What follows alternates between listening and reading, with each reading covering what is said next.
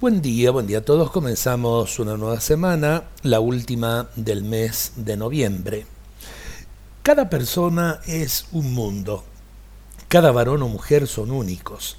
Y en cada uno se conjugan relaciones humanas que generan alegrías y también tristezas. Cuando uno habla con una persona se da cuenta que sus éxitos, por pequeños que sean, vistos desde su corazón, son grandes logros Cuanto más si esta persona es un niño. Cuando uno se enfrenta a los problemas de un ser humano, también percibe que estos son amplificados por cada uno de acuerdo a su sensibilidad. Cuanto más si esta persona es un anciano, un enfermo o un desvalido.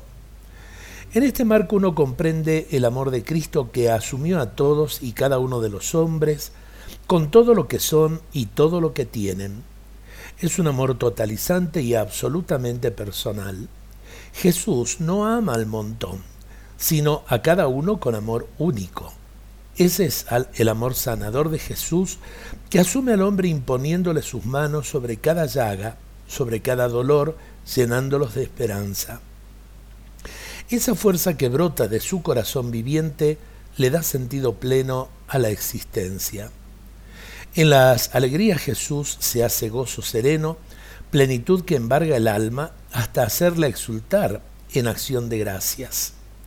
En las penas Jesús se hace remanso de dulzura para aliviar la amargura de cada corazón, ayudando con su gracia a soportar el peso de la cruz que nunca será tan pesada como la que llevó Él cargada con nuestras culpas. Jesús, quiero sentirte cerca, estás ahí, llena mi corazón, posa tu mano sobre lo que más me duele, sáname.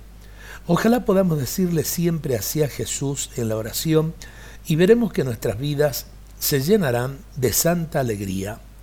Dios nos bendiga a todos en este día.